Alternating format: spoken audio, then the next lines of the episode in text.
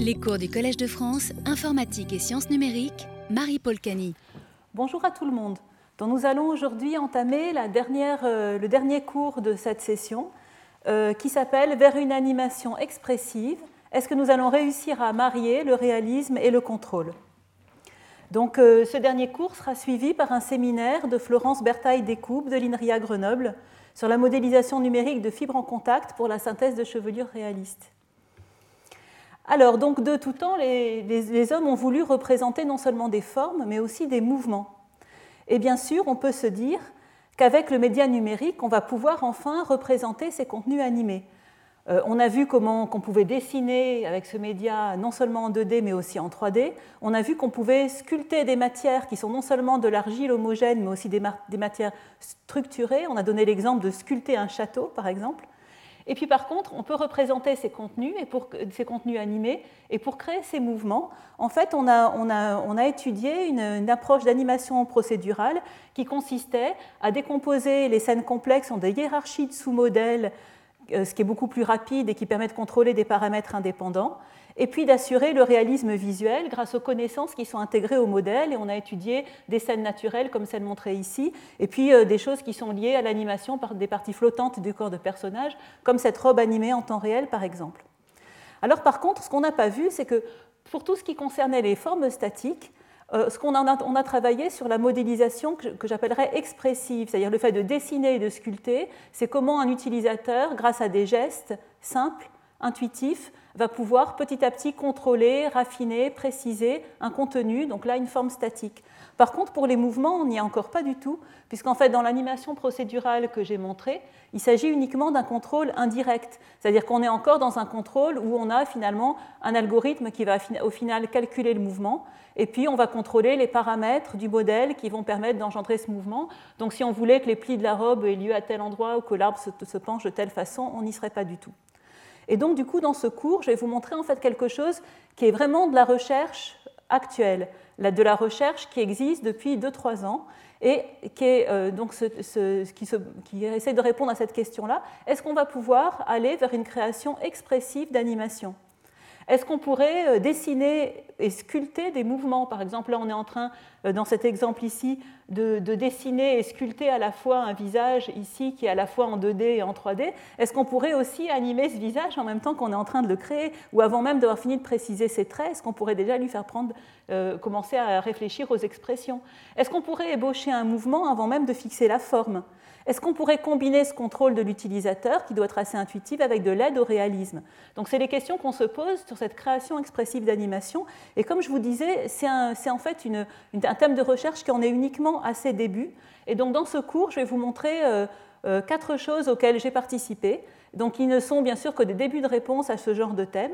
D'abord pour des mouvements simples, qui sont soit des processus périodiques, soit des processus même stationnaires on va voir comment on va pouvoir sculpter ou peindre du contenu animé, dans l'exemple de foule.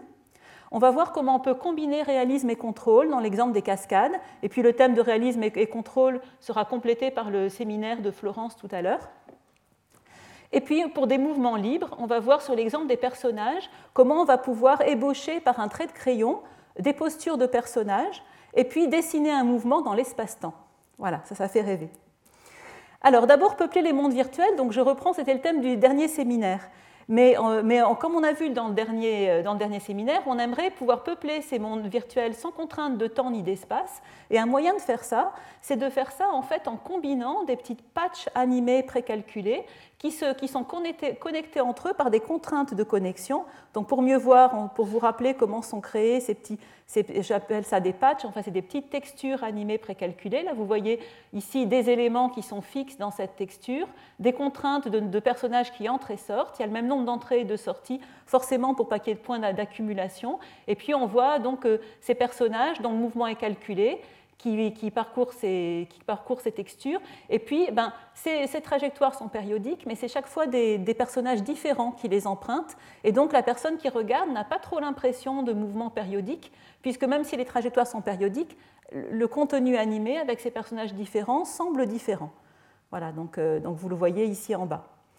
Alors, donc, avec, ces, avec ces, ce contenu bien spécifique, des contenus animés précalculés, en fait, ben, euh, on est un petit peu dans le même type de, contenu structuré que pour le château, pour lequel je vous avais montré comment on sculpte ce château.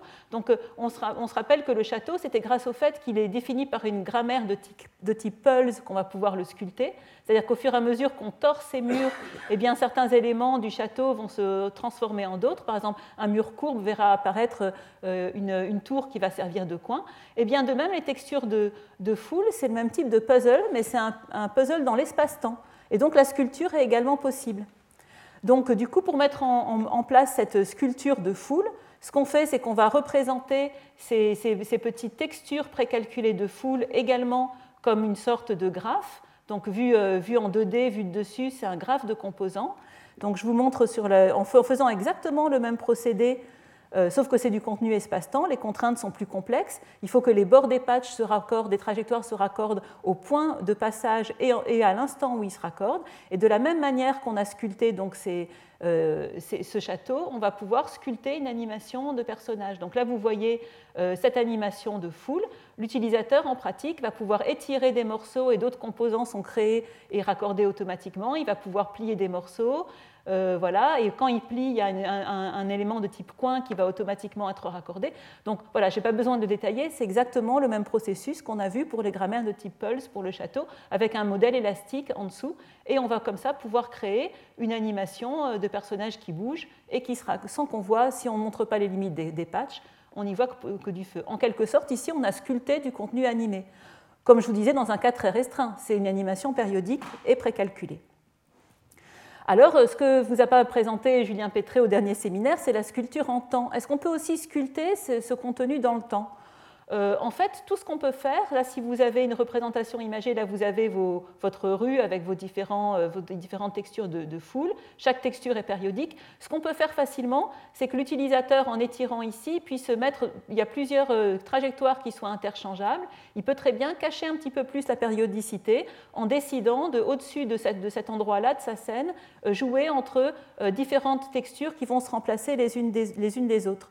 Ce qui est assez intéressant, c'est que même, même, si même, si le, mouvement, euh, euh, les, trajectoires vont changer de manière brusque, là je ne sais pas si vous avez vu, quand on est passé à la deuxième version du patch, la trajectoire a changé instantanément, je vais le remontrer.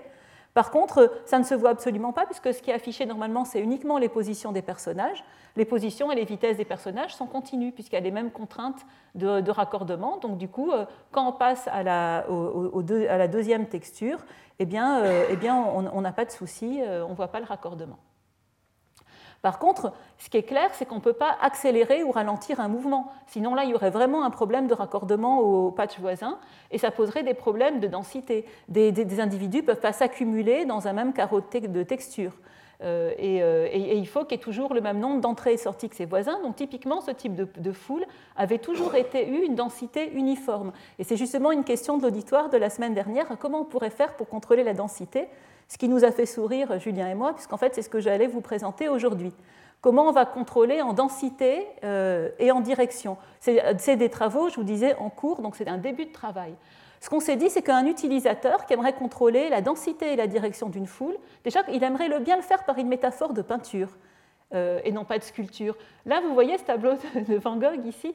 En fait, on se dit que ben, si on prend un petit carreau ici, ben, on a déjà des directions et comme des densités qui peuvent être représentées ici. Donc pourquoi pas euh, offrir un système de peinture où l'utilisateur va pouvoir peindre ses désirs en termes de densité, qui est représentée par des niveaux de gris ici, et de direction. Donc là, c'est ce que l'utilisateur prend, par exemple. Et puis, ben, si on n'utilise que la densité, on va essayer de, générer une foule qui répond à ces contraintes de densité. Là, la direction sera arbitraire. Et puis, si par contre on tient compte aussi de la direction, on peut essayer de tenter de générer une foule qui a la même direction moyenne et la même densité. Alors, par contre, là, on va faire une hypothèse forte, encore une fois, c'est que les contraintes vont être invariantes au cours du temps, c'est-à-dire que l'utilisateur voudrait que dans cette foule, eh bien, il y ait toujours le même nombre, la même densité dans telle zone de la ville, par exemple, et puis euh, toujours une densité plus faible dans certaines rues de la ville. Euh, le travail qu'il faudra faire dans le futur, c'est euh, se dire ben, que voilà, cette densité, elle doit en plus changer entre le jour, la nuit, les saisons, etc. etc. alors, bien sûr, le contrôle en densité, il a, des solutions triviales. Cette ces solutions triviales, ça pourrait être simplement de rajouter des, personnages endogènes, c'est-à-dire qui restent dans la même petite texture, qui tournent en rond, par exemple, sur eux-mêmes. Euh, et ça, ça va pouvoir augmenter artificiellement la densité de cette texture. Mais si on a simplement fait ça, donner à tout le monde la densité minimale et puis rajouter des personnages qui ne bougent pas ou qui tournent en rond, euh, bon, ça ne serait pas du tout une foule qui serait réaliste ou acceptable. Donc on a cherché à éviter au maximum ce type d'artifice. Euh, on pourrait aussi euh, jouer en ajoutant énormément de sources et de puits, par exemple rajouter des bouches, des bouches de métro dont, sortent les gens, rajouter des puits, donc d'autres bouches de métro où rentrent les gens ou des portes. Voilà, et puis donc on essaye d'éviter ce genre de choses et simplement de voir si on peut contrôler la densité en jouant simplement sur les éléments de texture. Ces éléments de texture, voilà une autre manière de les représenter. Là, vous avez l'élément de texture en dimension 2, où on peut projeter les trajectoires, et là, en vertical, on a représenté le temps donc en fait, ces éléments de texture, c'est des éléments de texture espace-temps. Un moyen de les, représenter et de voir qu'ils se raccordent bien, c'est de voir s'il y a une trajectoire qui sort de, l'un, est-ce qu'il y a bien une trajectoire au même endroit de l'espace-temps qui rentre dans le, carreau voisin? Avec euh, là, vous avez les petits personnages jaunes, ça veut dire on rentre dans un carreau, bleu, ça veut dire on sort. Et chaque fois qu'il y en a un qui sort, il faut que dans le carreau voisin, il y en ait un qui rentre. Voyez? Alors donc, euh, vraiment, euh, euh, une contrainte qui est forte avec cette représentation, c'est que chaque petit élément de texture espace-temps doit avoir le même nombre d'entrées et le même nombre de, même nombre de sorties, parce que sinon il y aurait des accumulations, il y aurait une infinité de personnages au bout de plusieurs périodes qui se mettraient dans ce carreau s'il y avait moins de sorties que d'entrées par exemple. Donc il va falloir positionner ces entrées et sorties selon les contraintes données par l'utilisateur, par exemple une contrainte de, direction ici, une contrainte de densité ici par exemple. Voilà, donc par exemple, imaginons qu'on veuille que celui-ci soit plus dense, celui-ci soit moins dense, et que là en plus il y a une contrainte de direction.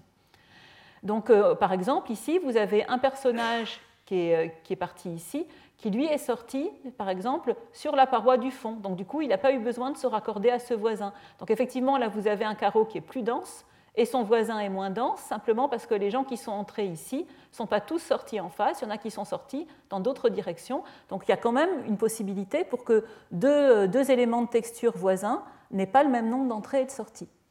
C'est là-dessus qu'on va jouer. Mais par contre, si on change le nombre d'entrées et de sorties ici sur la façade qui, qui sépare cet élément de texture à son voisin, bah, la contrainte va se propager, etc. Donc c'est très difficile, ces contraintes se propagent chaque fois à l'élément voisin. Alors voilà l'algorithme qu'on a proposé. Comme je vous disais, c'est un premier travail. L'erreur, euh, donc on va prendre une erreur en densité plus une erreur en direction qu'on va calculer. Donc la densité, euh, on peut la calculer de manière précise avec le temps euh, moyen de séjour, enfin le nombre moyen de personnages séjournant pendant une période dans un, carreau. Dans notre cas, comme on souhaite qu'il n'y ait pas de personnages qui restent immobiles dans, dans la texture, on l'approxime simplement par le nombre d'entrées et de sorties.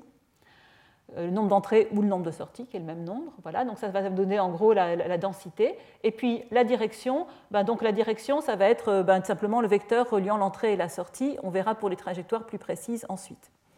L'algorithme d'optimisation marche de la manière suivante. On optimise toutes les, toutes les petites textures de foule par des données aléatoires, et puis on va itérer la chose suivante. D'abord, on va prendre les composantes fortement connexes des graphes de carreaux, parce que peut-être que dans, ces petites textures de foule, il y a peut-être des sens interdits. Il y a peut-être des, zones, de, si ça représente le plan d'une ville, où on peut n'aller que dans un sens, où on peut entrer mais pas sortir.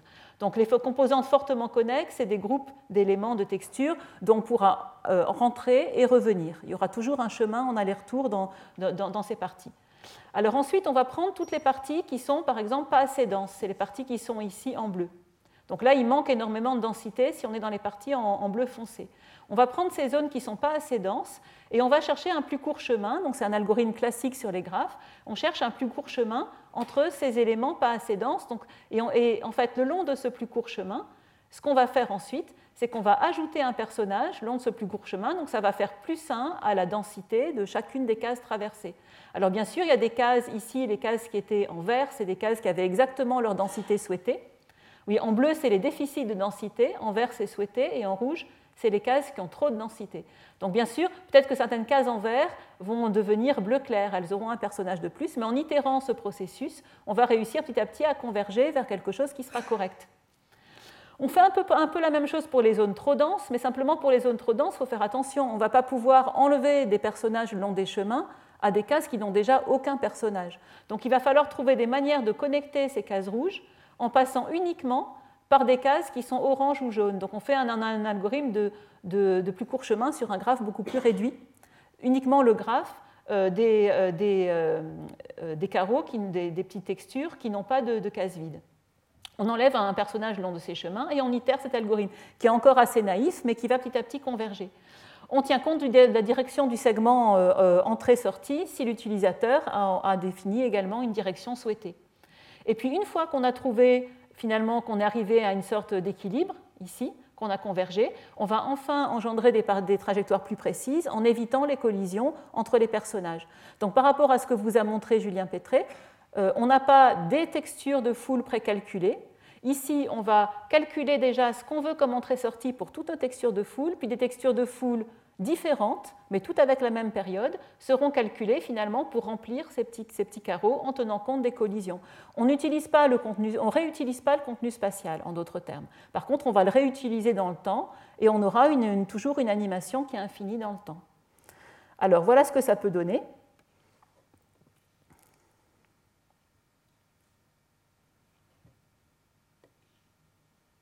Bon, ça n'a pas donner grand-chose. On va essayer. Voilà, donc ici, vous voyez euh, ici la densité, là c'est la convergence de l'algorithme, vous voyez la densité petit à petit qui devient de moins en moins homogène au fur et à mesure qu'on est en train de se conformer donc, à la densité que souhaitait, euh, l'utilisateur. En fait, le, là on a pris un exemple qui était euh, un petit quartier de Wall Street.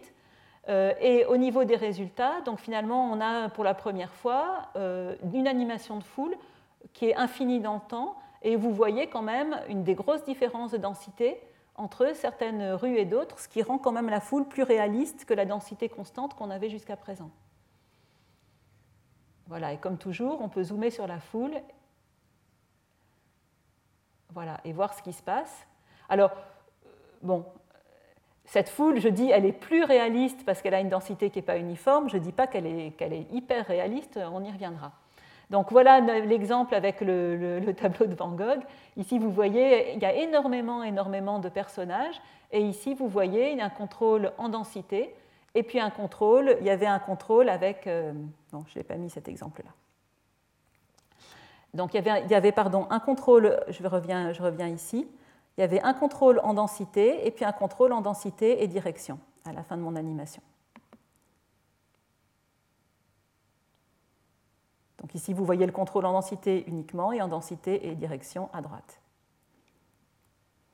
Alors, euh, comme, bilan, bon, ces techniques de sculpture ou de peinture pour l'animation de foule peuvent, donner effectivement un contrôle plus intuitif pour l'utilisateur. C'est assez attractif de se dire qu'on va peindre des directions et des densités.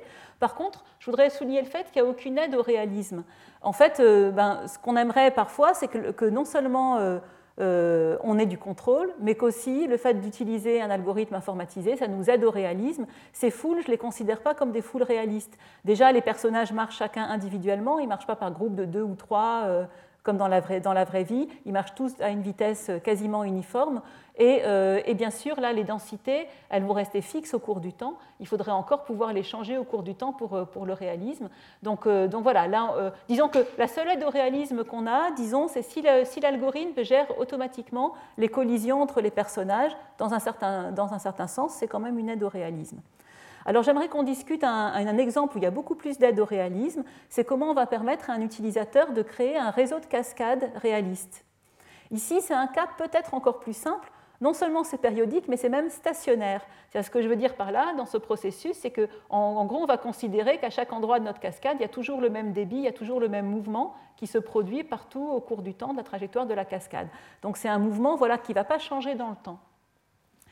Par contre, là, il y a des contraintes de réalisme qui sont beaucoup plus fortes et beaucoup plus faciles à exprimer. C'est pas du domaine, enfin, on les connaît ces contraintes de réalisme. Pour les foules, à la limite, on les connaît pas. Pour une cascade, on les connaît. Ces contraintes de réalisme, c'est que ça, ça réponde à la mécanique des fluides. C'est que ce soit cohérent euh, par rapport à la, voilà, aux pentes de la montagne et au débit. Donc en fait, les trajectoires et les débits doivent être dictés par le terrain. Alors euh, un utilisateur pourrait être obligé de sculpter le terrain pour avoir la cascade qu'il souhaite. Si un utilisateur veut modéliser une cascade avec ici ces, petites, ces petits jets ici, quelque chose de plus épais là, etc., ben, il pourrait se dire, je vais essayer de sculpter le terrain. Je vous ai montré d'ailleurs une méthode pour, euh, en quelques gestes, sculpter un terrain, mais ce serait complètement indirect et très très difficile de modifier le terrain pour avoir la bonne cascade. Donc du coup, euh, pour essayer de combiner réalisme et contrôle, on a eu l'idée d'essayer de jouer sur le niveau de contrôle, c'est-à-dire de bien réfléchir sur quel niveau de contrôle souhaiterait un utilisateur humain et à quel endroit, euh, à quel endroit la machine peut nous aider. Et donc, ce que voudrait certainement l'utilisateur, c'est pouvoir dessiner un réseau. Et à la limite, dans ce réseau, euh, choisir entre les parties en vert qui vont être en contact avec le terrain et les parties en rouge qui seront des chutes libres. Ensuite, l'utilisateur, il n'a pas forcément envie de donner lui tous les débits. S'il donne le débit à l'entrée, il est peut-être content que l'on lui calcule automatiquement des débits automatiques cohérents euh, sur ce graphe. Et puis euh, pour les détails, donc il a encore, euh, a, encore des choix à faire. Donc, déjà, pour le choix du type de cascade, en fait, comme je disais, pour un utilisateur, c'est assez trivial de choisir entre une cascade ou un cours d'eau qui est en contact avec le terrain et puis une chute libre. Par contre, ben, il y a plusieurs types de, chutes qui ont été caractérisées par, euh, d'autres, des chercheurs d'autres disciplines. Donc là, vous envoyez, euh, vous une série avec leur, euh, avec leur, nom en anglais, et de, pouvoir trouver quel aspect devrait avoir l'eau en fonction de la pente du terrain et du débit, ça, ça peut être automatisé. L'idée, c'est que, enfin, ce qu'on a fait nous, c'est qu'on a essayé de caractériser ces différents types de chutes en partant de données qu'on a trouvées, en fonction de la pente du terrain et du débit. Et donc, on a en fait créé, euh, on a en fait centré l'élément le, plus caractéristique et on a calculé un petit diagramme de Voronoi, c'est-à-dire on a groupé les points les plus proches ici autour de l'élément le plus caractéristique en termes de, pente et de débit. Donc, ça va nous permettre, pour n'importe quel point pour lequel on connaîtra, n'importe quel élément de rivière pour lequel on connaîtra la pente et le débit, de savoir si ça doit être une cascade, une cataracte, un rapide, une rivière, euh, un ruisseau, etc. Donc ça, c'est déjà quelque chose qui va pouvoir nous aider l'utilisateur en lui apportant plus de réalisme sur quelque chose qu'il aurait eu du mal à choisir lui-même. Ensuite, en ce qui concerne la création sur un terrain existant, on fournit à l'utilisateur le moyen de dessiner, mais ici dessiner simplement en posant des éléments vectoriels. Donc en fait, l'utilisateur va poser les points de contrôle de courbes spline pour donner les trajectoires. Il va poser et il va créer des contours fermés pour créer les bassins. Pour les chutes libres, il va simplement donner un segment et la trajectoire de la chute libre lui sera calculée automatiquement. Alors, euh, ce qu'on va faire, c'est que euh, on va, par contre, euh, pendant qu'il fait ça, en fait, le système va veiller à maintenir automatiquement la validité. Pas de cycle, bien sûr, l'eau, elle ne tourne pas en rond sur une montagne quand c'est de l'eau qui coule. La pente doit être suffisante. Donc, par exemple, si l'utilisateur trace une trajectoire qui remonte ici, ben, ce que va faire, ce qu'on va vouloir faire, c'est automatiquement peut-être monter la partie haute si ça c'est le début de la trajectoire, et puis descendre l'autre partie pour qu'il y ait tout le temps une, pente suffisante, ou bien si l'utilisateur le préfère, peut-être que ce qu'il a voulu faire, c'est que ce soit en contact avec le terrain. Donc ça c'est en option. Quand il dessine une trajectoire, il peut demander à ce qu'elle soit directement projetée sur le terrain, et dans ce cas-là, ben, juste le système s'arrange pour que la pente soit suffisante, ou bien il peut la donner en absolu. Donc il y a donc différents niveaux de contrôle. Alors, on voudrait ensuite aider l'utilisateur à avoir premièrement un type de chute plausible et deuxièmement une trajectoire détaillée plausible. Et la question, c'est qu'est-ce qu'il faut traiter d'abord? Est-ce qu'on va déduire le type de chute de la trajectoire détaillée ou déduire la trajectoire détaillée du type de chute? Notre approche a été en fait de, mélanger les deux, en fait d'imbriquer les deux. C'est-à-dire qu'à partir du, du réseau grossier que dessine l'utilisateur, on va calculer des débits qui sont plausibles. Une fois qu'on a des débits qui sont plausibles, alors on pourra en déduire les trajectoires. En effet, une rivière ou un rapide qui coule beaucoup plus vite, il ira beaucoup plus droit que quelque chose qui est un petit ruisseau, il aura, qui sera un endroit un peu plat, il aura beaucoup plus tendance à serpenter. Donc en fait, les trajectoires vont, dépendre des débits. Et ensuite, les types de segments de chute plus précis seront calculés. Alors, pour calculer les débits plausibles à partir de ce qu'en donnait l'utilisateur, on va ici euh, prendre ce que l'utilisateur a construit. On en déduit donc simplement la topologie de ce graphe.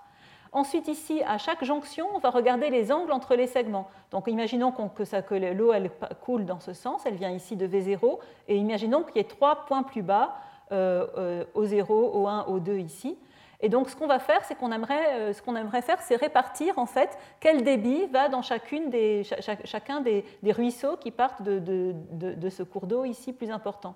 On, va, on, va, a, on a proposé un petit calcul qui dépend de l'angle, en se disant que voilà, si on a euh, si on a différents, par exemple ici, vous avez ici un cours d'eau qui arrive, ben, en fonction de l'angle, il y aura une partie plus importante qui ira dans la partie qui, est dans la même direction par rapport à une partie qui va tourner sur le côté. Donc on a proposé ce petit calcul géométrique pour avoir à la fois le, bon débit, il y avait une infinité de solutions, et quelque chose qui est plausible en fonction de l'angle.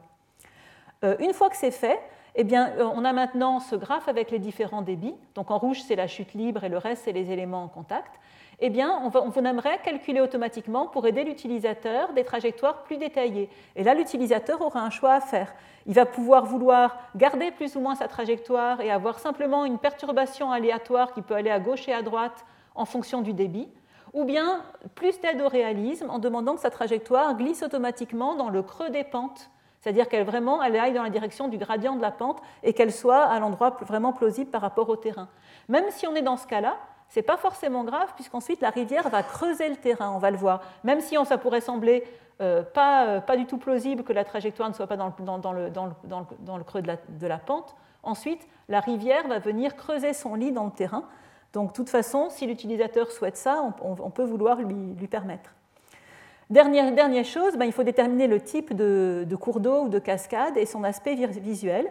Donc du coup, on, on propose une chaîne de calcul successifs une fois euh, qu'on a, la pente et le débit, on va pouvoir en déduire le type de cascade avec le diagramme que j'ai montré au début, qui est un, diagramme pente-débit, on sait si c'est un ruisseau ou une cataracte.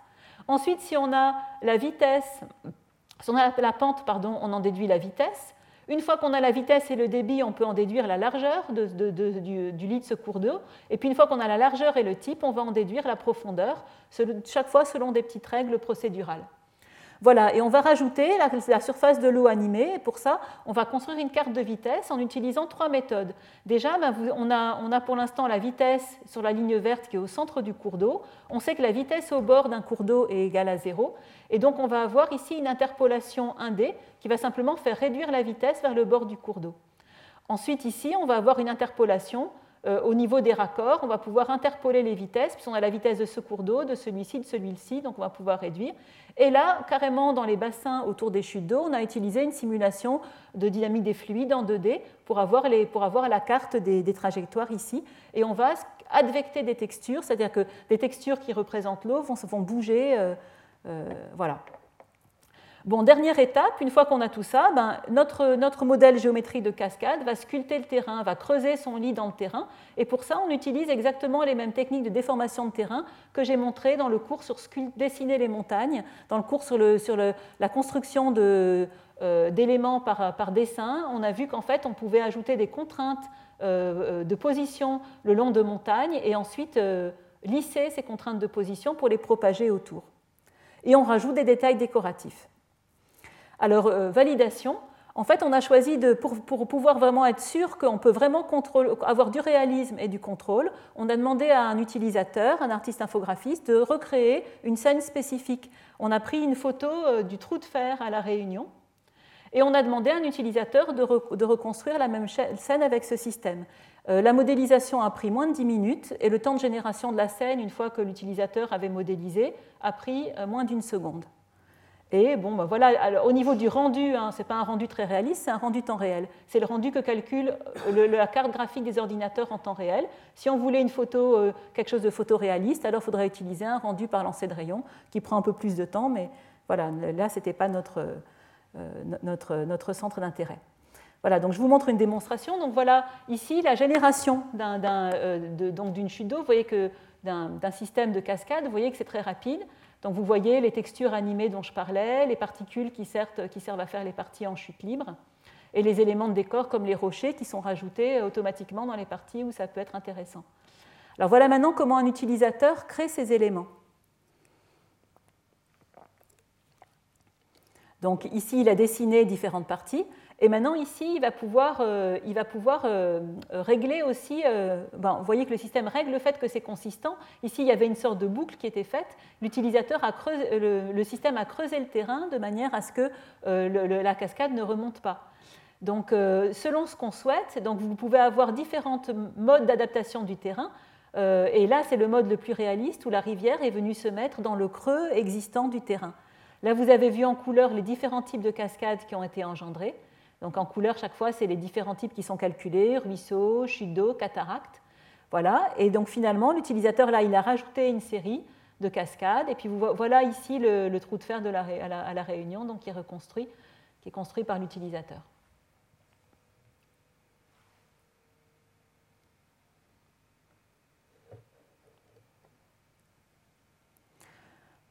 Voilà, et puis un dernier résultat qui montre qu'en fait, on peut, on peut s'amuser à avoir quelque chose qui, vu de près, est réaliste, et puis euh, qui, vu de loin, euh, ne l'est pas. Donc ici, vous avez quelque chose qui, était, voilà, qui semblait être une scène de, cascade, et puis, vu de loin, c'est un E et un G, donc pour la conférence Eurographique, qui est notre conférence européenne.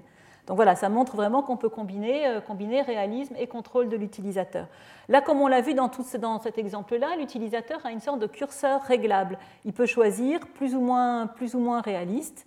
Euh, selon euh, s'il décide, décide de fixer lui-même la trajectoire entièrement ou bien que le terrain dicte en partie la trajectoire. C'est un cas très particulier de mouvement stationnaire. Pour voir plus comment combiner réalisme et contrôle, donc on va avoir euh, l'exposé de Florence Bertaille qui va le montrer dans le cadre des chevelures. Quand c'est un mouvement dynamique, on ne va pas pouvoir contrôler le réalisme de tout le mouvement dynamique. Donc en fait, le, contrôle va être un contrôle des positions d'équilibre et des modèles inverses vont être utilisés pour en déduire les paramètres du modèle physique de manière à ce que ces positions d'équilibre soient, euh, imposées. Et donc, euh, donc on verra ça dans le séminaire. Alors moi, je vais vous parler par contre de la création de mouvements libres. Comment un utilisateur peut créer maintenant un mouvement sans contrainte euh, et un mouvement, un mouvement qui n'est plus ni périodique ni stationnaire. On va prendre un exemple très très courant et très utile, c'est animer un personnage. On l'a vu dans le dernier cours sur les personnages, il y a trois méthodes à la base pour animer un personnage. On peut le faire une simulation par modèle physique en donnant des masses, des inerties, euh, des, forces aux, jonctions, les forces des muscles, etc. C'est quelque chose de difficile et bien sûr, on n'aura pas des mouvements complètement libres. On va être contraint par la réalité physique. On peut capturer un mouvement réel, donc là, on n'aura pas beaucoup de liberté, bien sûr. Ce sera un mouvement qu'un acteur aura réalisé, qu'on va reconstruire. Et puis, par contre, il y a la spécification manuelle et c'est pour l'instant la seule manière qui nous permet de produire un mouvement imaginaire. Par contre, l'utilisation des logiciels standards pour le faire demande du temps et du savoir-faire. Donc voilà un exemple de l'interface du logiciel le plus standard qui est le logiciel Maya.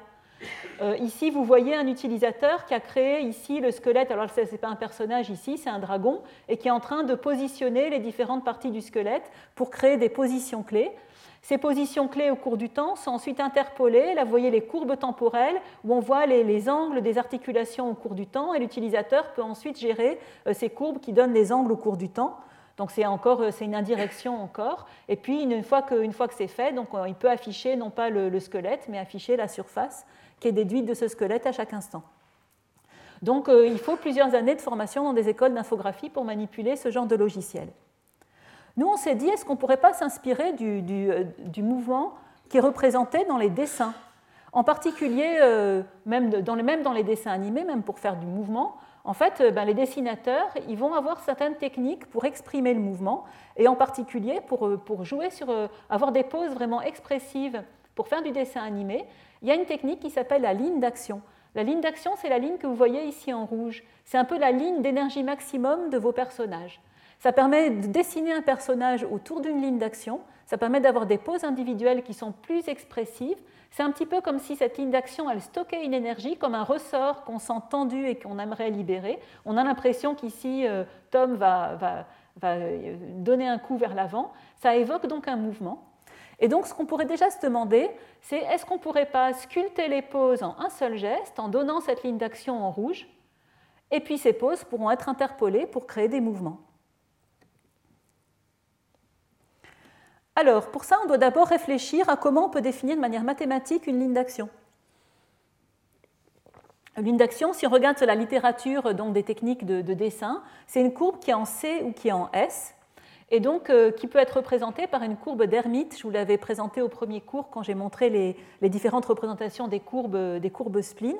Donc en fait, c'est simplement une courbe qui est définie par des points de contrôle, mais assez peu de points de contrôle. En gros, euh, deux points et deux tangentes vont suffire à définir des courbes en C ou en S. Euh, et, donc, euh, si on donne un simple trait de crayon en un geste, on va pouvoir bien sûr l'approximer automatiquement. L'utilisateur n'a pas besoin d'en donner plus. Ça va être calculé, on va calculer automatiquement la courbe qui correspond. Ensuite, ce qu'on peut regarder aussi sur la ligne d'action, c'est que le personnage, il n'est pas forcément entièrement sur la ligne d'action. Par exemple, ici, la ligne d'action, elle passe entre les jambes du personnage. En fait, il s'agit d'un alignement qui peut être en position, mais qui est en, alignement, qui est en position et ou orientation. Ici, c'est l'orientation qui compte. Donc là, la jambe est bien dans la même orientation et il nous semble que tout le personnage est bien orienté selon la ligne d'action. Donc en 3D, on a eu l'idée d'utiliser des traits de l'utilisateur. Donc cette ligne rouge, elle est dessinée en 2D dans l'espace de l'écran par l'utilisateur. Et par contre, on va l'utiliser comme une contrainte projective pour le personnage, le personnage 3D. Le, contrainte projective parce que le personnage 3D, il se projette sur l'écran. Et donc on voudrait que la ligne jaune ici, qui est la projection d'une partie du corps du personnage 3D sur l'écran, s'aligne sur le trait qu'a dessiné l'utilisateur. Là aussi, la ligne jaune s'aligne sur le trait. Alors s'aligne sur le trait, comme je disais, ça peut être à s'aligner en position ou en orientation. Donc on va tenir compte des deux. Et donc, euh, donc cette chaîne d'os connectée maximale, c'est elle qu'on va essayer de mettre en correspondance avec la ligne. Alors comment ça va marcher? Dans l'espace de l'écran en 2D, donc l'utilisateur il va d'abord sélectionner une chaîne d'os, ou bien il la sélectionne à la main, ou bien on va simplement calculer la chaîne la plus proche dans l'espace de l'écran de ce qu'a dessiné l'utilisateur. Ensuite, on va minimiser, euh, on va avoir un algorithme d'optimisation qui va minimiser une somme d'énergie. Cette somme d'énergie va avoir deux termes. Une, partie qui va exprimer de l'énergie en position, avec un certain coefficient de vent, et puis une partie qui va, qui va exprimer l'égalité des tangentes, donc une, une égalité en termes d'orientation et non pas de position. Donc ici, vous avez LOA, c'est la ligne d'action. Donc en anglais, ça se dit line of action. C'est pour ça qu'elle s'appelle, on l'a appelée LOA ici. Donc ici, vous avez les contraintes de position, les contraintes d'orientation données par la ligne d'action. Et ici, vous avez les parties qu'on est en train de calculer, les positions des points du personnage. On cherche une matrice de projection. Là, c'est la matrice de projection qui part de la 3D, qui va, le matrice P, qui va dans le repère de l'écran. On cherche donc les positions ici, la matrice de projection étant connue. Et puis on cherche les tangentes, elles aussi, qui doivent être elles aussi projetées euh, sur l'écran. Alors, euh, ce qu'il faut en plus de calculer, pour calculer ces énergies, c'est avoir la meilleure correspondance entre les lignes. Donc en pratique, ce n'est pas le S qu'on va mettre ici, c'est un W de S avec une certaine reparamétrisation, puisqu'en fait, quand on dessine cette ligne, elle peut ne pas avoir la même taille que la partie du corps du personnage qui a été sélectionné. Et donc il va falloir savoir euh, ben, en plus, si le, corps du personnage est penché, par exemple, si la, jambe venait vers l'avant, ben, elle occuperait une partie plus petite de la ligne. Donc c'est vraiment important de calculer en même temps la meilleure paramétrisation.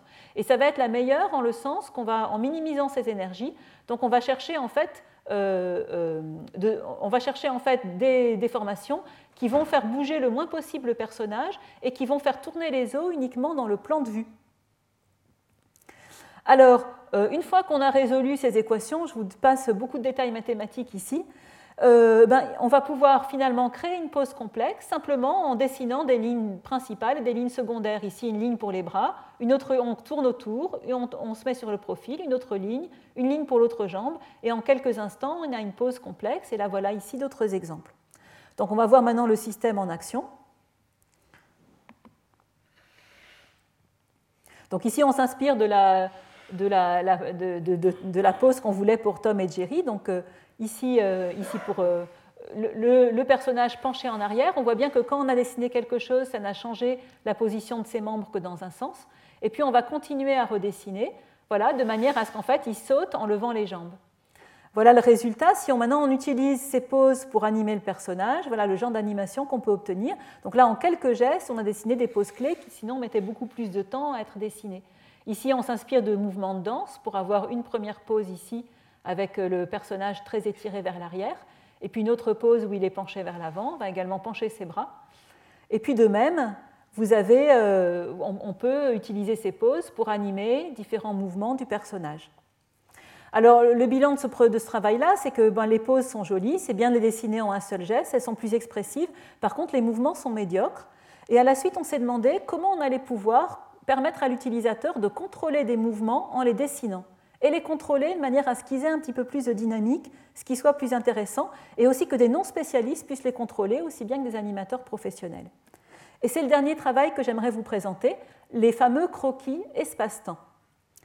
Alors déjà, on est parti d'un constat, c'est les, difficultés liées à l'interpolation standard. C'est que même si on est un bon artiste infographiste, c'est très difficile de faire par exemple un dragon animé qui va suivre une trajectoire ici. Là, ce qu'on aimerait, c'est qu'en fait, la trajectoire de la tête du dragon et de la queue du dragon, tout le corps du dragon finalement suive cette trajectoire ici en boucle. On aimerait qu'en fait, que le dragon suive entièrement cette trajectoire. Or, si on donne deux positions clés, par exemple la position clé qui est ici, la position clé qui est là, et si on demande simplement au système d'interpoler ces deux positions clés, on n'aura pas du tout ce qu'on veut. La trajectoire de la tête du dragon sera la ligne rouge, la trajectoire de la queue du dragon sera la ligne verte, et puis une position intermédiaire, qui est ici représentée en grisé, sera là au milieu, et ne sera absolument pas, puisqu'en fait ici on va de cette partie de la ligne rouge à cette partie de la ligne verte, donc c'est bien une, position intermédiaire ici, elle n'est absolument pas sur la trajectoire désirée. Donc si l'utilisateur veut exactement cette trajectoire, il va être obligé de rajouter encore d'autres positions clés ici là en haut. Il va en rajouter énormément s'il veut un mouvement courbe. Et il aura vraiment un problème pour que la forme soit toujours conforme à la trajectoire. Coordonner forme et mouvement va devenir extrêmement difficile. Avoir quelque chose de fluide sans à-coup dans le temps va être extrêmement difficile. En plus du fait d'utiliser des systèmes comme euh, le système Maya. Alors est-ce qu'on ne pourrait pas plutôt permettre à l'utilisateur de dessiner comme dessinerait un enfant, s'il voulait spécifier cette trajectoire, il ferait juste un trait ici, et puis d'interpréter cette ligne comme un croquis espace-temps. C'est-à-dire qu'on va l'interpréter comme le fait de donner une trajectoire pour la tête, ok c'est une partie espace, euh, une partie temps, pardon, c'est une trajectoire temporelle, la tête va suivre la trajectoire, et aussi une partie espace, puisque le corps va épouser la forme de cette trajectoire. En fait, grâce à cette trajectoire, euh, on va, initialiser une ligne d'action dynamique. Celle-ci, je ne vais plus l'appeler LOA, je vais l'appeler DLOA pour Dynamic Line of Action. Donc une ligne d'action dynamique, une ligne d'action qui bouge ou qui change au cours du temps. Alors, encore pour, servir d'inspiration, regardez cette petite animation qu'on a trouvée. Donc là, c'est une, image, un dessin de, graphiste qui dessine un storyboard et qui veut exprimer une petite tasse en train de sauter. Euh, dans le film, par exemple, Merlin l'Enchanteur, vous avez des tasses animées, des théières, etc. Voilà. Donc, pour des, dessins animés, ça peut être pas mal une petite tasse qui, bondit et qui va euh, se comprimer quand elle est ici, s'étirer quand elle est en haut de sa trajectoire, etc. En fait, ben, très naturellement, on va dessiner cette trajectoire en bleu ici. Et ce qui est assez intéressant, c'est que si on dessine aussi les lignes d'action en rouge qui correspondent à ce mouvement, on voit que les lignes d'action en rouge sont déjà pratiquement contenues dans le dessin en bleu. Vous voyez qu'au départ, ici, chaque fois qu'il y a un point singulier dans la trajectoire en bleu, la tasse va épouser la ligne d'action. La ligne d'action en rouge va être alignée avec la partie de la trajectoire bleue. C'est-à-dire que la tasse, elle va être dans ce sens, puis dans l'autre, orientée selon chacune des parties. Et au milieu, ben, sa ligne d'action là en haut et une interpolation, un médium entre ces deux lignes d'action. Donc on se dit que finalement, avec un croquis, on exprime énormément de choses. Donc euh, revenons à notre DLOA, une ligne d'action dynamique. On peut remarquer que ce qu'on cherche vraiment à calculer, c'est une surface en 2D, parce que si je regarde une ligne d'action en rouge animée au cours du temps, elle va, dans l'espace de l'écran, elle va occuper une surface. Donc ce qu'on cherche à initialiser, c'est une surface. Et finalement, quand on, quand, on cherche, si on donne des lignes d'action si on donne des lignes d'action euh, individuelles, finalement, ça revient à euh, initialiser une surface en donnant une suite de, coupes de la surface à temps constant, puisque là, c'est euh, cette surface espace-temps. À un temps t, on est là, à un temps t, on est ici, à un temps t, on est là. Première chose qu'on s'est dit, c'est qu'on aimerait bien interpoler ça en 2D et non en 3D. Ce qui est très bien si on interpole ces lignes en 2D, c'est que le personnage va devenir interchangeable. Ici, vous voyez à la fois une petite lampe et puis un petit cactus qui sont représentés, j'espère que vous les voyez le long de sa ligne d'action, c'est pour évoquer le fait que si on interpole en 2D, on pourra, par le mécanisme que j'ai présenté tout à l'heure, pour automatiquement calculer une posture d'un personnage sur une ligne, on va pouvoir au cours du temps associer n'importe quel personnage à cette ligne. Donc, euh, le, donc le mouvement sera réutilisable pour d'autres personnages, on pourra sculpter le mouvement avant même d'avoir fini de préciser la forme. C'était un des buts qu'on s'était fixé. Et puis, est-ce qu'on peut initialiser avec autre chose qu'avec des coupes à temps constant? On va essayer d'y répondre.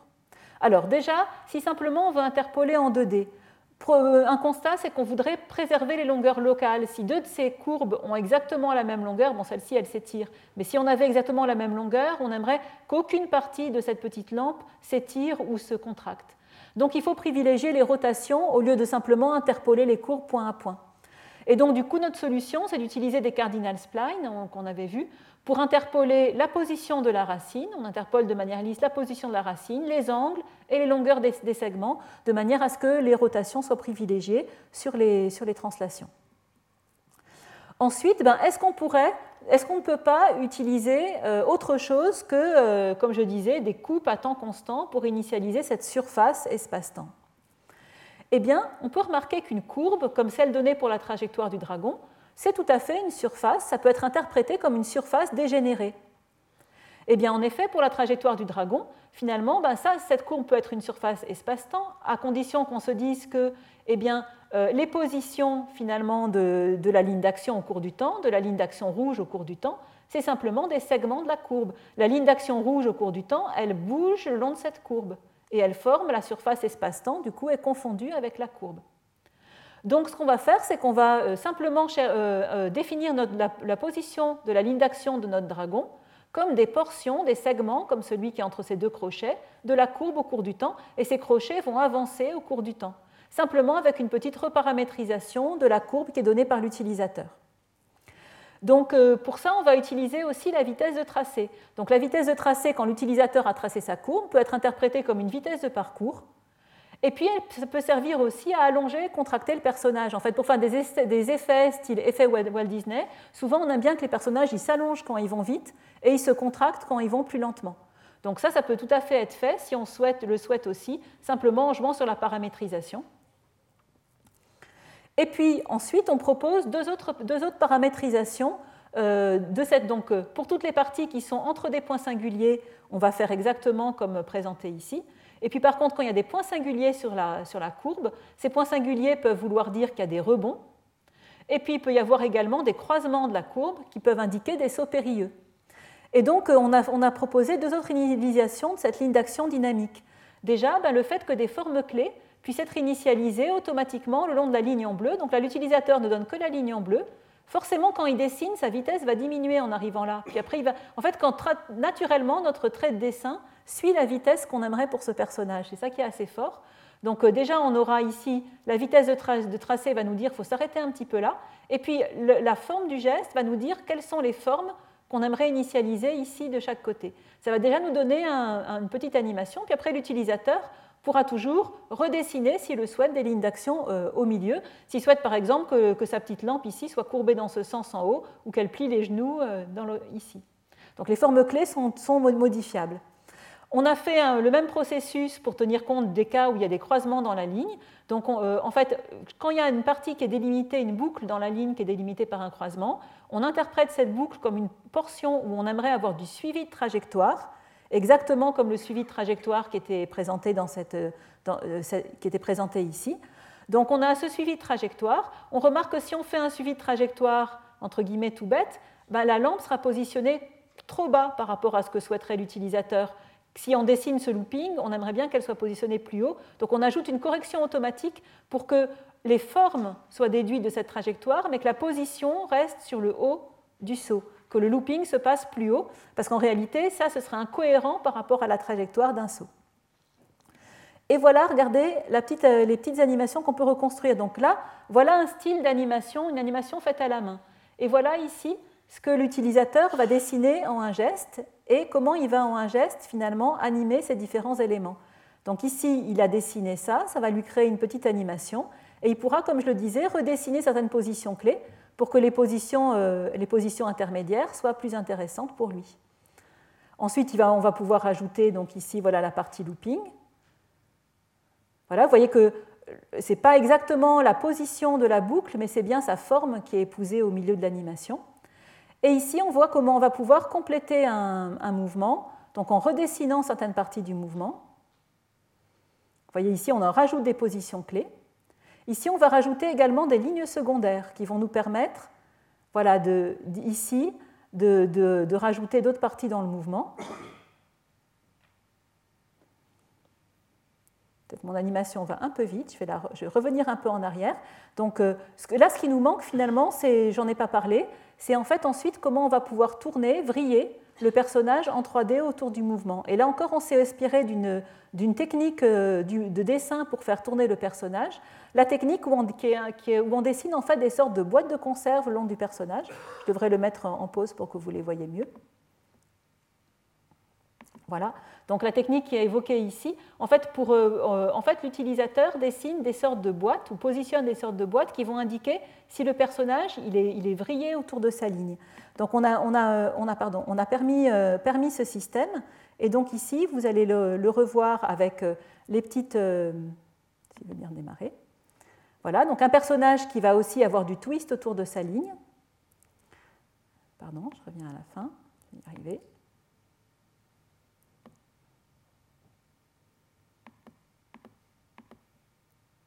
Voilà, donc ici on place ces petites boîtes qui vont permettre de faire tourner le personnage. Et donc le personnage, on peut très facilement animer, euh, un petit looping comme on a vu dans la petite animation qui servait de modèle.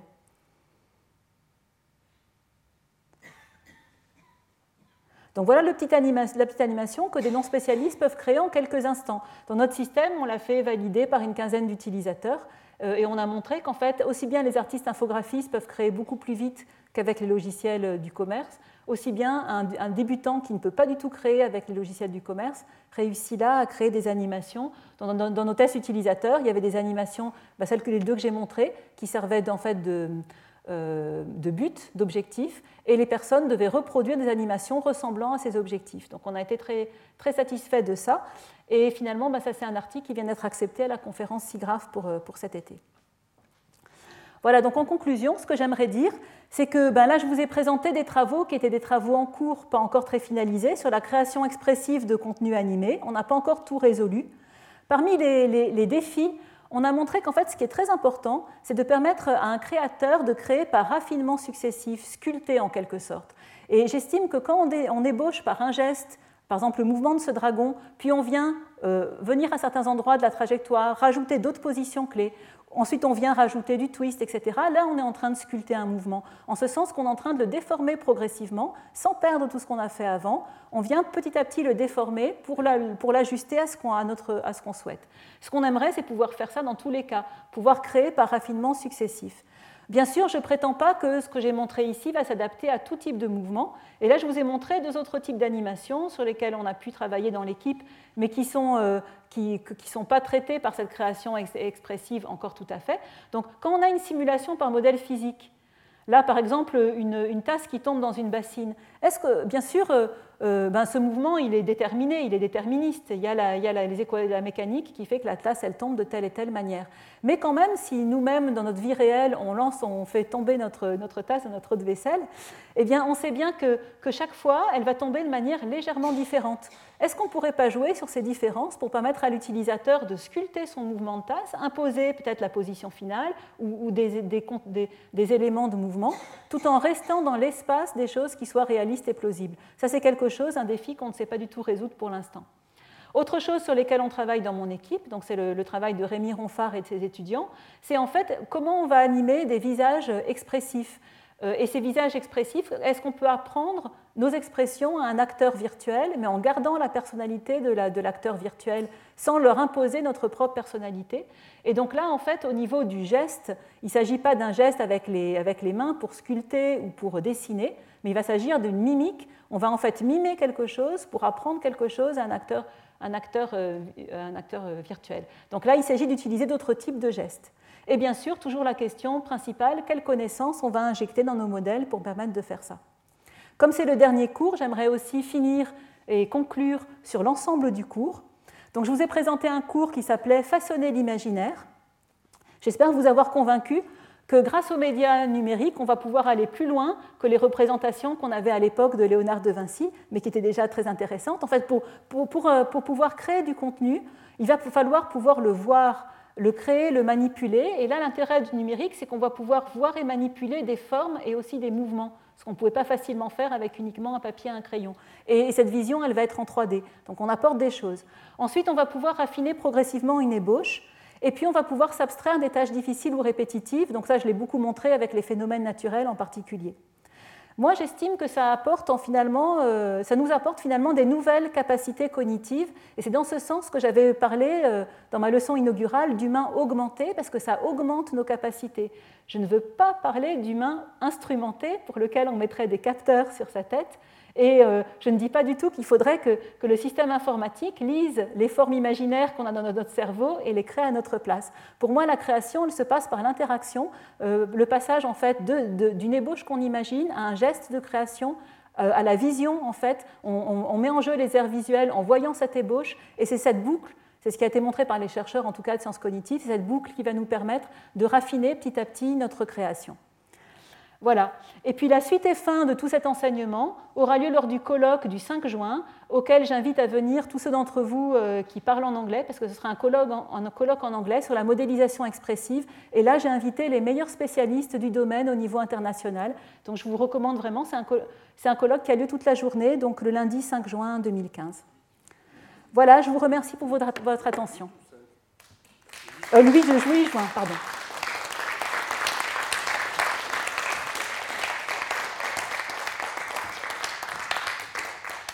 Nous avons euh, quelques minutes pour les questions.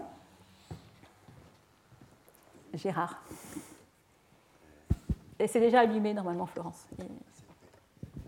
À propos de la régularité des mouvements, ça, rejoint un, séminaire qu'avait fait Archie Comte sur la musique, euh, qui est assez intéressante parce que la régularité des mouvements est un peu irréaliste. Et, je pense que c'est pas forcément, si on repense ce qui a été fait pour la musique, on peut avoir des pistes pour le rendre beaucoup plus réaliste. Et c'est un truc assez simple. C'est une partition, qui est un peu ce que tu fais. Une partition, ça définit un mouvement théorique, mais les interprètes, quand ils jouent de la musique, ils ne jouent pas la partition. Ils, jouent avec le temps. Simplement, ils ont des points de contrôle où ils savent qu'ils doivent se retrouver. Voilà, la et, et, donc, ils ont développé tout un tas de stratégies sur Antescofo. Ils ont découvert euh, des, stratégies de différents modes de, comme il y a essentiellement la machine suit la partition et s'adapte à la façon de jouer de l'homme. Et ça, ça, marche bien, très très bien en pratique sur des, concerts.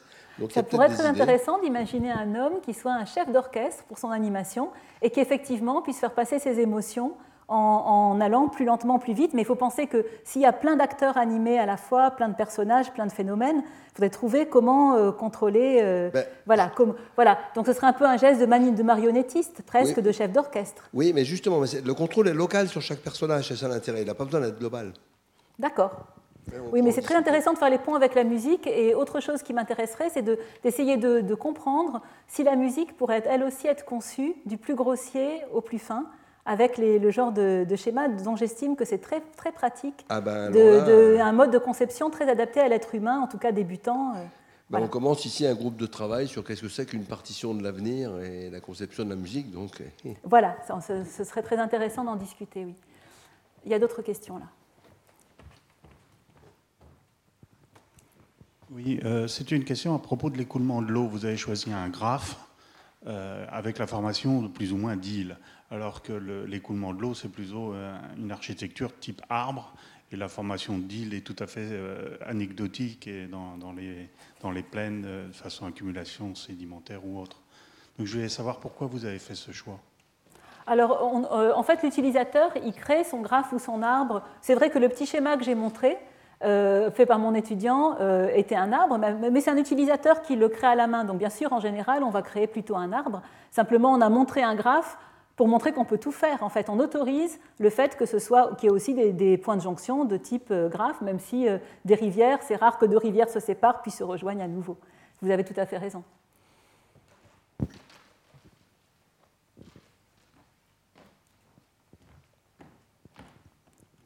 Bonjour. Euh, je voudrais savoir les lignes d'action. Est-ce que c'est une notion qui existait déjà chez des, dans l'animation classique manuelle Oui, tout à fait. C'est en fait quelque chose qu'on a emprunté à l'animation traditionnelle. D'accord. Mais du coup, c'est plutôt lié aux vertébrés. Même, même si la tasse n'est pas un, vertébré, ça avait l'air d'être un vertébré après. Je pensais à des insectes ou des trucs mous, euh, ça va, ça va moins bien marcher. Hmm, pas forcément qu'un vertébré, justement. Euh, bah, vous vous rappelez du dessin animé des Barbes à Papa, par exemple? C'est pas des vertébrés, mais il pourrait être animé par, euh, par en ce sens que c'est plutôt une ligne qui, effectivement, elle exprime une sorte de tension, comme si le personnage, d'ailleurs, on est en train de travailler sur la dynamique des lignes d'action en ce moment. Donc, comme si le personnage était une sorte de petit ressort. Quand quelque chose bouge, même un brin d'herbe qui se plie, euh, on pourrait l'animer par une ligne d'action. En fait, euh, si, le, corps ou la pose du personnage ou de l'objet représente une sorte de tension, alors cette tension peut être exprimée par une ligne. Et c'est surtout, euh, je pense, sa simplicité. Ce qui est intéressant, c'est que pour une animation soit très vivante, il faut que, vu du point de vue de la caméra, elle ait une certaine simplicité qui permette que les poses expliquent le mouvement. Si on a quelque chose qui est en forme de C, alors on, est capable d'anticiper comment ce C va se déplier, va relâcher son énergie. Quelque chose en, forme de S, on peut aussi en quelque sorte imaginer une déformation. Et je pense que c'est plus, ces, formes sont intéressantes, je pense, quel que soit l'objet. Maintenant, je ne sais pas, voilà. Après, il faudrait bien sûr voir si c'est une cellule en train de se couper en deux cellules. On ne voit pas comment ça pourrait. Sur des amibes, ça marche. Comment? Sur des amibes, ça marcherait moins bien. Voilà, sur des amibes, ça marcherait moins bien. Je suis entièrement d'accord. Il y avait une question tout au fond, je pense.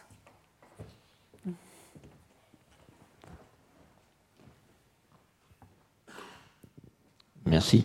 Moi, je suis des utilisateurs, euh, monsieur tout le monde, euh, citoyen, qui a fait le pas d'acheter des logiciels 3D euh, en cadeau de Noël il y a quelques années. Ça pèse quelques kilos euros. Et somme toute, euh, entre autres, grâce à votre colloque, Gérard Berry et, toutes vos équipes, je reviens un peu plus sur Terre. Et donc ma question est très simple, hein, parce qu'avec vos, propositions aussi, euh, c'est ce qu'on appelle un peu le out of the box. Vous avez des outils en cours de développement que vous allez présenter officiellement. Et vous avez parlé d'utilisateurs euh, tests, des enfants adultes. le principe, ce ne sont pas des infographistes. Donc la question qui me vient à l'esprit, euh, est-ce qu'il y a dans l'INREA ou CNRS ou dans vos équipes une rubrique sur les sites ou les portails Internet de, bêta-tests, alpha ou autres, euh, mise à disposition pour le public, s'il vous plaît, qui ne connaît pas forcément l'infographie, qui serait très très très... Euh, euh, propice à utiliser euh, vos développements, euh, tout simplement? Merci. Alors, ce n'est pas, pas, encore fait, mais ce serait une excellente idée. en fait, de plus en plus dans notre domaine, on nous demande pour valider en fait, nos modèles, puisqu'on est, on est censé rendre la, création plus facile, plus intuitive. Pour valider, on nous demande eh oui, où sont vos tests utilisateurs? Alors moi j'ai une assez grosse équipe, hein, je dirige une équipe où il y a 35 personnes en ce moment. Donc en général, euh, ben voilà, ça va être les gens qui sont déjà euh, sur place à l'INRIA Grenoble qui vont tester. Pas forcément que les gens de mon équipe, ça peut être aussi des agents du personnel administratif ou autre. Mais ce serait une excellente idée d'avoir effectivement des appels sur un site web où on demande au grand public de venir tester. Ça pourrait être beaucoup plus divers et beaucoup plus intéressant. Merci pour la suggestion. Je vais laisser euh, la place à Florence Bertaille parce que l'heure tourne. Retrouvez tous les contenus du Collège de France sur www.colège-2-france.fr.